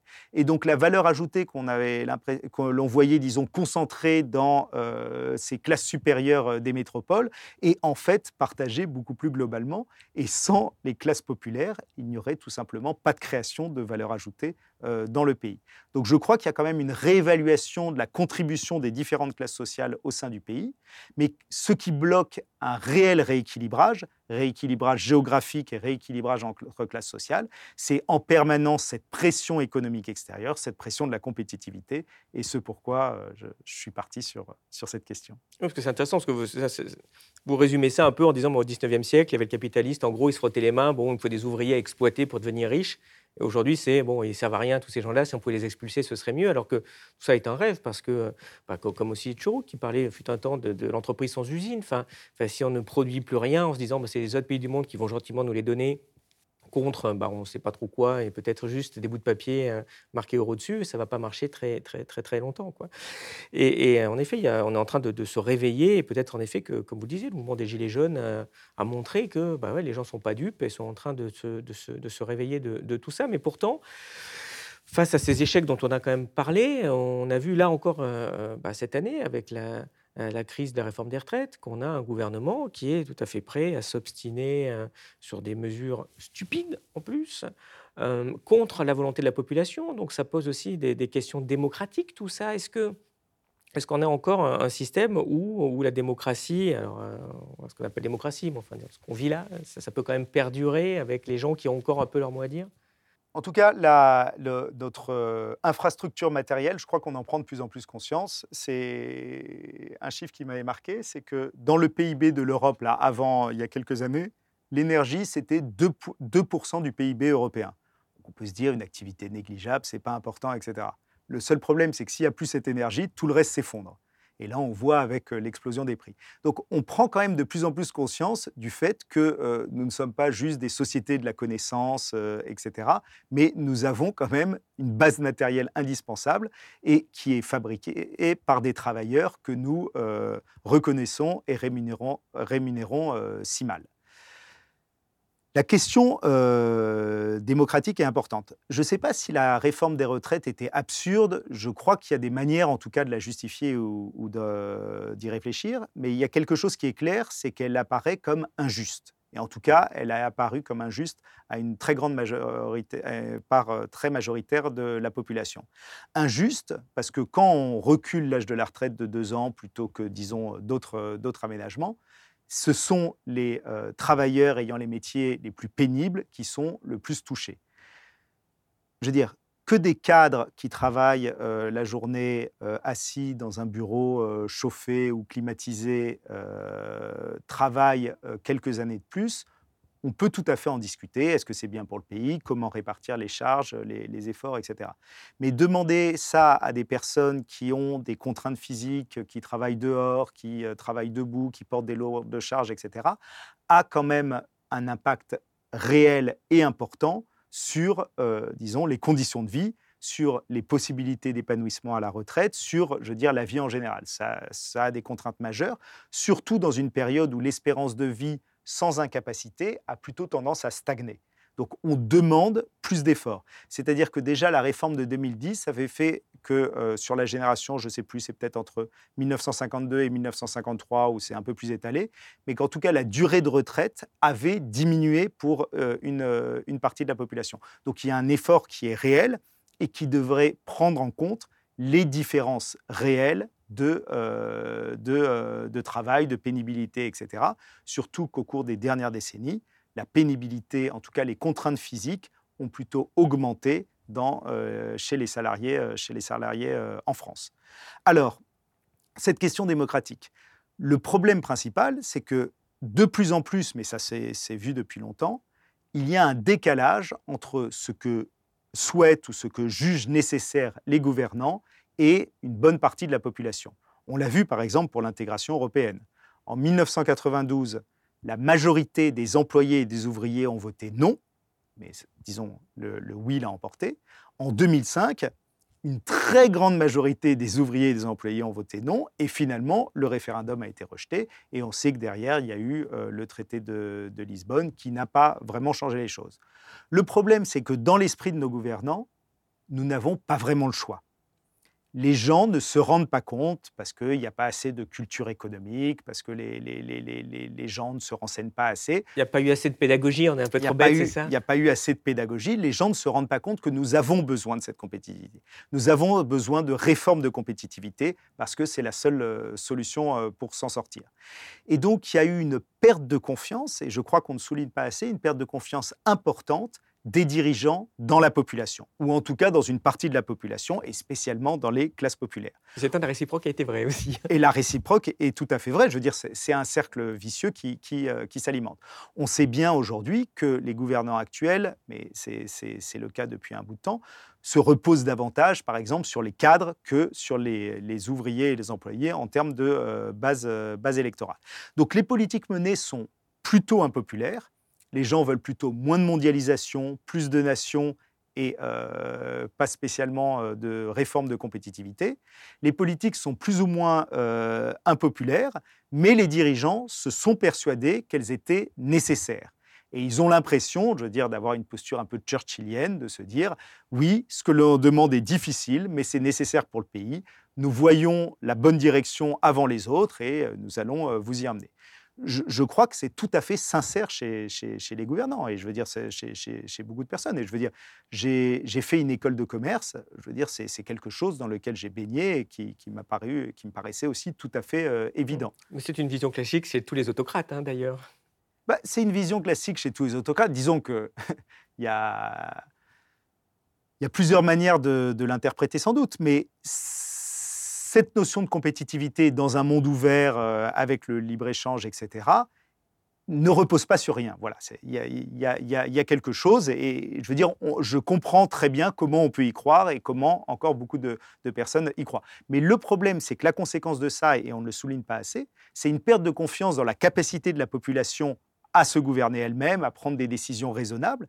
Et donc, c'est une perte de confiance majeure dans la démocratie. Et un gros problème, disons, de la situation de la démocratie aujourd'hui dans notre pays, c'est que les dirigeants très largement perdu confiance dans la possibilité du régime démocratique.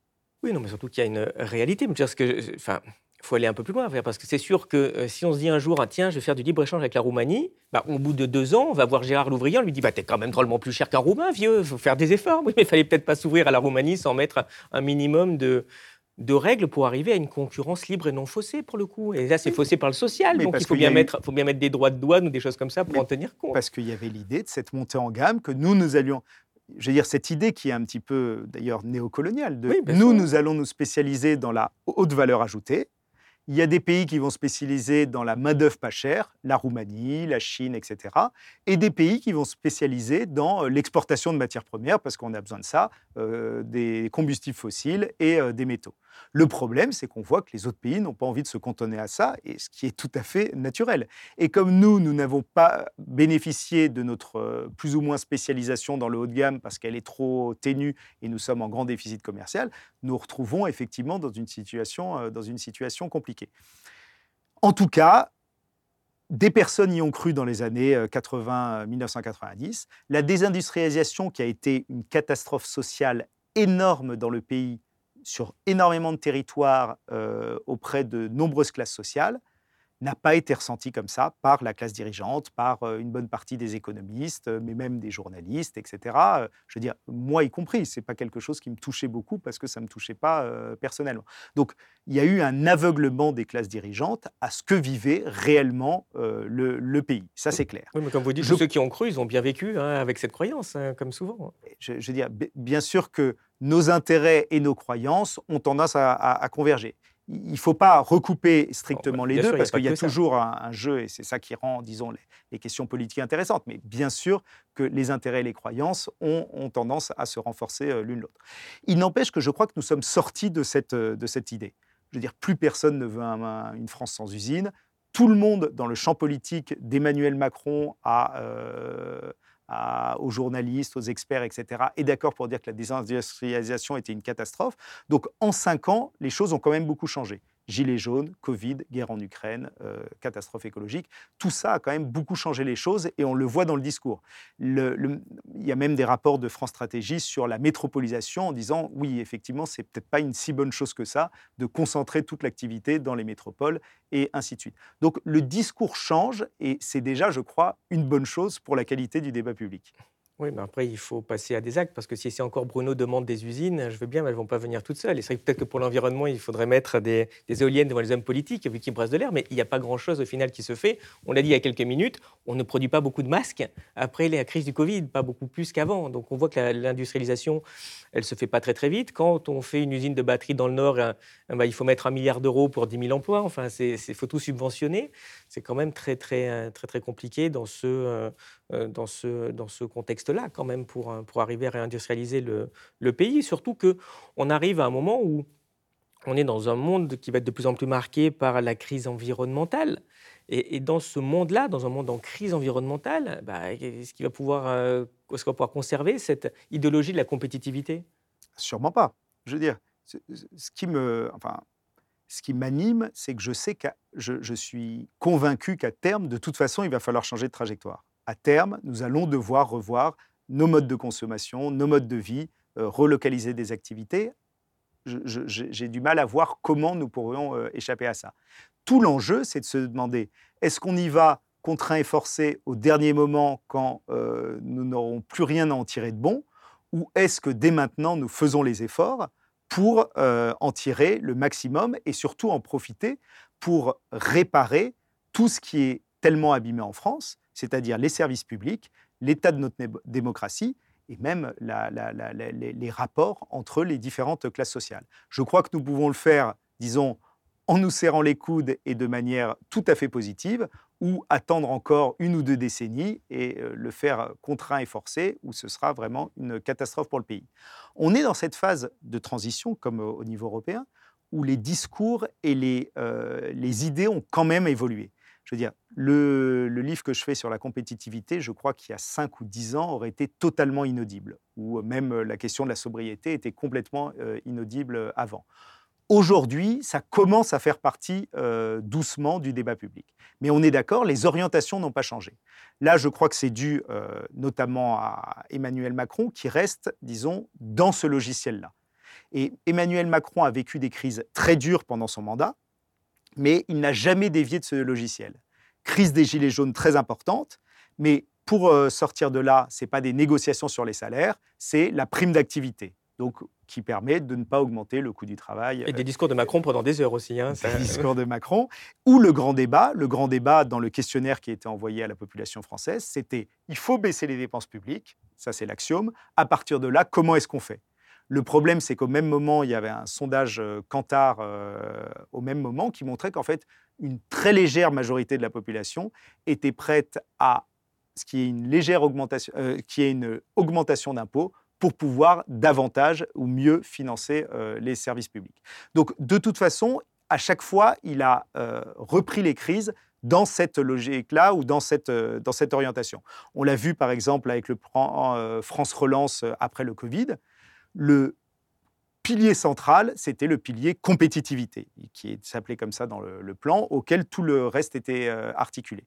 Et je crois que Malheureusement, Emmanuel Macron ne variera pas là-dessus.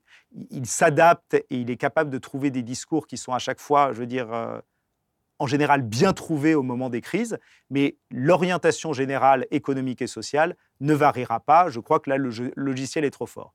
Mais ce qu'il faut, c'est préparer la suite. Et préparer la suite, le gros point bloquant, à mon avis, c'est cette question de la compétitivité ou, disons, notre orientation socio-économique. Le gros point bloquant, c'est de se dire que si on change, ça va être une catastrophe pour le pays et notamment une catastrophe économique.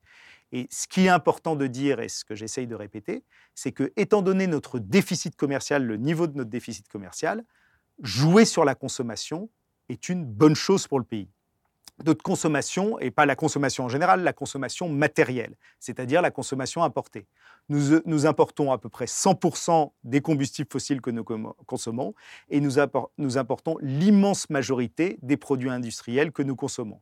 Dans la consommation des ménages, aujourd'hui pour les produits euh, manufacturés hors agroalimentaire, il y a seulement un septième de production locale. Tout le reste est importé.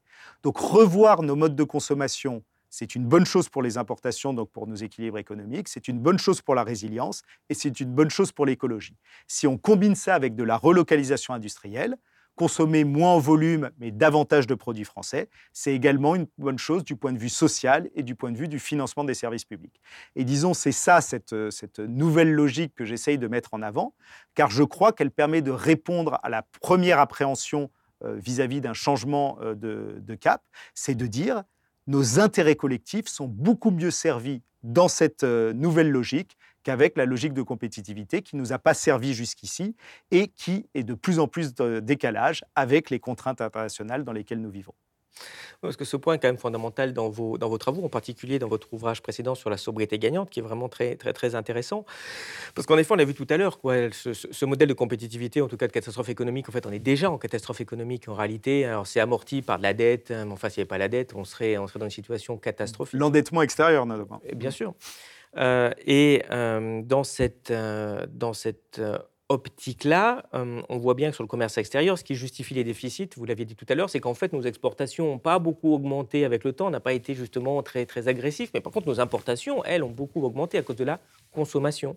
Finalement, vous vous dites, euh, l'erreur importante de nos dirigeants, c'est de considérer finalement que la consommation, que ces importations, bah, en fait, bah, c'est une donnée, puis il faut faire avec, alors qu'on pourrait jouer dessus, et ça, c'est complètement abandonné dans les, dans les discours, d'où cette idée de sobriété, euh, parce que bon, vous ne promeuvez pas forcément la, décroissance, mais vous dites, bon voilà, avec la relocalisation, le point important, c'est aussi de, consommer différemment. Euh, est-ce que vous pouvez développer euh, cette, cette, partie finalement comment, comment on peut influer cette consommation? Dans quel sens? Comment on fait en sorte que ce soit pas mal vécu par les gens, qu'on ait des objectifs partagés pour aller là-dedans, ce qui bah voilà, permettrait de résoudre aussi bon nombre de nos difficultés? Alors, beaucoup de questions et un point, un point très vaste. Mais effectivement, quelque chose qui m'a toujours euh, marqué en lisant les économistes, c'est à quel point euh, la consommation, ou disons les préférences des consommateurs, leur apparaît comme une donnée et non pas comme une variable sur laquelle agir. C'est souvent une donnée et à partir de cette donnée, on construit, euh, les choses. Dans un gouvernement, disons, démocratique ou républicain, la consommation fait partie du champ de la délibération, comme la production et comme, disons, toutes les choses qui ont une influence importante sur nos modes de vie. La consommation a des effets majeurs, parce qu'on l'a vu avec la désindustrialisation, on le voit avec l'écologie, et on le voit aussi avec la manière euh, dont on vit, la question du pouvoir d'achat, la question de, la consommation est majeure dans, euh, notre, euh, nos, dans nos affaires publiques, en quelque sorte. Donc, c'est une question démocratique D'abord, il faut comprendre que la consommation ne tombe pas du ciel. La consommation, par exemple, dans les Trente Glorieuses, était beaucoup plus régulée, à travers des prix régulés, à travers euh, différentes choses. Euh, quand on, collectivement, on régule moins la consommation, on s'intéresse moins à la consommation, elle se décide comment? Elle se décide, tel qu'on a défini les choses, par le libre marché. C'est le libre marché, ce sont les grandes entreprises internationales, la publicité, le marketing, qui, euh, disons, euh, fait que la consommation va dans un sens ou dans l'autre. Pour prendre un exemple, si euh, dans les dix dernières années, le prix des automobiles a augmenté plus vite que le SMIC, ce qui met une grosse pression sur le pouvoir d'achat, c'est parce que les, automobiles sont devenues de plus en plus sophistiquées, de plus en plus d'informatique, etc. dedans, et en plus, elles sont devenues plus grosses, plus puissantes. Est-ce que c'est une demande des, consommateurs, fondamentalement? Je ne suis pas sûr que ce soit une demande des consommateurs d'avoir des véhicules de plus en plus chers. Mais en revanche, avec tout l'investissement euh, marketing, publicitaire, les innovations des constructeurs, etc., eh bien, c'est devenu une nouvelle habitude de consommation et les gens euh, degré ou de force en quelque sorte, se mettent à acheter des véhicules, disons, euh, à la mode ou comme, euh, comme les autres. Oui, vous citez le prix assez, assez sidérant de, de l'investissement publicitaire, par exemple, dans les véhicules comme les, comme les SUV. Oui, les SUV, il y a une étude du WWF c'est plusieurs heures de programme par jour à la télévision française, en comptant toutes les chaînes en faveur de ces véhicules et plusieurs dizaines de, peut-être 18 pages par jour dans, dans la presse. Donc effectivement, il y a un matraquage et par véhicule vendu, je crois que c'était autour de 2000 euros d'investissement en communication et autres. Donc la consommation ne tombe pas du ciel c'est, la société qui nous pousse à consommer telle ou telle chose. Je veux dire, le véhicule est devenu indispensable pour une bonne partie de la population, ce qui crée tous les problèmes que l'on connaît autour euh, de, la hausse de la taxe carbone ou toutes ces questions-là. Mais ce ne sont pas des choix individuels. Nous sommes nés dans une société qui a été, euh, disons, construite autour de la voiture les centres commerciaux, les, distances entre les différents lieux de vie et les lieux de travail, etc. Tout ça a été construit en quelques décennies. Ce n'était pas le cas, euh, je veux dire, il y a encore euh, un peu plus d'un demi-siècle. Donc la société, bien sûr, devrait avoir son mot à dire sur toutes ces choses structurantes qui nous engagent sur le long terme et qui ont des effets euh, sociaux majeurs. Prenons par exemple les objets connectés. Il y a une étude qui était parue il n'y a pas très longtemps sur la France, sur le fait que les objets connectés, c'est le fait de mettre dans son électroménager, dans ses différents objets, des connexions à Internet qui permettent d'avoir des services supplémentaires, euh, savoir ce qu'il y a dans son frigo, enfin, tous les objets connectés, les montres connectées et, ainsi de suite. Il y a une étude qui montrait qu'il n'y avait pas d'appétence de la population française. Ce n'est pas une demande des gens, j'aimerais bien avoir plus d'objets connectés. Il n'y a, a pas de demande. Mais une fois que quelques, euh, disons, euh, consommateurs pionniers vont commencer à s'y mettre, ça va se diffuser, on va en parler à la télé, il y aura des campagnes de communication, et il est probable que si on va dans cette direction, dans 10 ou 20 ans, tout le monde aura des objets connectés, parce que, euh, je veux dire, c'est comme ça que l'on vit, que l'on vit désormais. Le problème, c'est que ces objets connectés ne sont pas fabriqués en France, l'électroménager et l'électronique, donc ça pèse sur notre balance extérieure. Ont un coût environnemental, c'est encore plus de production et donc de pression sur les écosystèmes, et un coût en termes de pouvoir d'achat, parce que renouveler son électroménager et surtout avoir des, des appareils qui sont plus sophistiqués et donc plus chers, ça a un coût pour le consommateur. La question, c'est est-ce qu'on a intérêt à encourager la consommation dans cette direction à travers des aides ou pas de réglementation, etc. Ou est-ce qu'au contraire, on a intérêt à se poser collectivement la question est-ce que nous avons besoin de ça? Alors peut-être qu'on a besoin de ça dans certains domaines de pointe, je ne sais pas, l'armée, la médecine, etc. Peut-être que certaines, euh, certains besoins se, justifient ou non, mais il faut toujours mettre ça en relation avec notre empreinte écologique, notre dépendance vis-à-vis du reste du monde, notre déficit commercial et euh, la pression qui pèse sur, euh, sur les ménages. Et donc il y a tout ça à prendre en compte avant de se lancer tête baissée vers les euh, injonctions à la consommation du euh, marché mondial. Mais ensuite, donc c'est effectivement la question sociale et la question majeure, c'est que si on veut que ces habitudes changent, il faut qu'elles changent collectivement. Aujourd'hui, il y a en France des gens qui, pour des questions surtout écologiques, mais même euh, ou pour euh, le, Made in France, font des efforts extraordinaires, c'est-à-dire sont prêts à mettre beaucoup plus d'argent, changer leur mode de consommation et tout. Je veux dire, c'est héroïque et c'est admirable en quelque sorte. Mais si on veut que les volumes changent réellement, il va falloir nous organiser collectivement. Et pour nous organiser collectivement, il va falloir que nous activions tous les leviers collectifs. Et le levier collectif, c'est la fiscalité, euh, les aides, les subventions, etc. Là, il y a quand même des volumes qui sont énormes. À nous de les flécher dans la bonne direction. Il y a les réglementations. Il y a énormément de réglementations dans le pays. Il ne s'agit pas d'en rajouter, mais il s'agit de les mettre dans une direction plus favorable à nos intérêts collectifs. Par exemple, ordinateurs et téléphones, c'est autour de 20 milliards de déficit commercial. Ça vient euh, de très loin, ça pèse sur notre empreinte environnementale et euh, ça met une pression sur le pouvoir d'achat des ménages. On n'a aucun intérêt à ce que les gens renouvellent beaucoup trop vite leurs ordinateurs et téléphones quand il n'y a pas un gain euh, euh. Donc il y a sans doute à réglementer la publicité ou même à faire en sorte que les opérateurs ne nous envoient pas des textos en permanence pour dire renouvelez votre téléphone, il y a une nouvelle offre. Il y a, disons, beaucoup de domaines sur lesquels on pourrait travailler pour justement changer nos modes de consommation au bénéfice d'une consommation moins lourde d'un point de vue matériel, sobriété matérielle, et d'une consommation relocalisée pour qu'il y ait plus de bénéfices pour le pays. Eh bien, nous arrivons à la fin de cet entretien. Euh, merci beaucoup. je vais vous poser notre question traditionnelle. Qu'est-ce qui, selon vous, est connu de peu de personnes et qui mériterait d'être connu de tous? Alors, j'ai pensé à deux petites choses, mais que je vais dire rapidement. La première, c'est euh, une plateforme Internet qui s'appelle The Other Economy. Bon, le titre est en anglais, c'est dommage, mais tout est en français, rassurez-vous. Donc, The Other Economy, ça a été euh, fait par Marion Cohen et Alain Grandjean. Et l'idée, c'est de mettre à la disposition du grand public énormément de contenu économique euh, très pédagogique pour, euh, pour euh, essayer de comprendre un peu mieux. Il y a énormément de données, des bases de données, mais aussi des choses sur le chômage, sur la monnaie, sur énormément de sujets, finance et économie. C'est très intéressant, très riche et surtout très accessible. Et la deuxième chose, c'est parce qu'on a beaucoup parlé avec les polémiques récentes, c'est un podcast qui s'appelle Made in France. Made in France, c'est un jeu de mots. Donc Made in, le nom du rappeur, M-E-D-I-N-E, e, France, et aussi Made in France comme euh, fabriqué en France, et sur la question de l'identité française. Et c'est une question qui, je veux dire, occupe beaucoup de place euh, dans le, dans le débat public.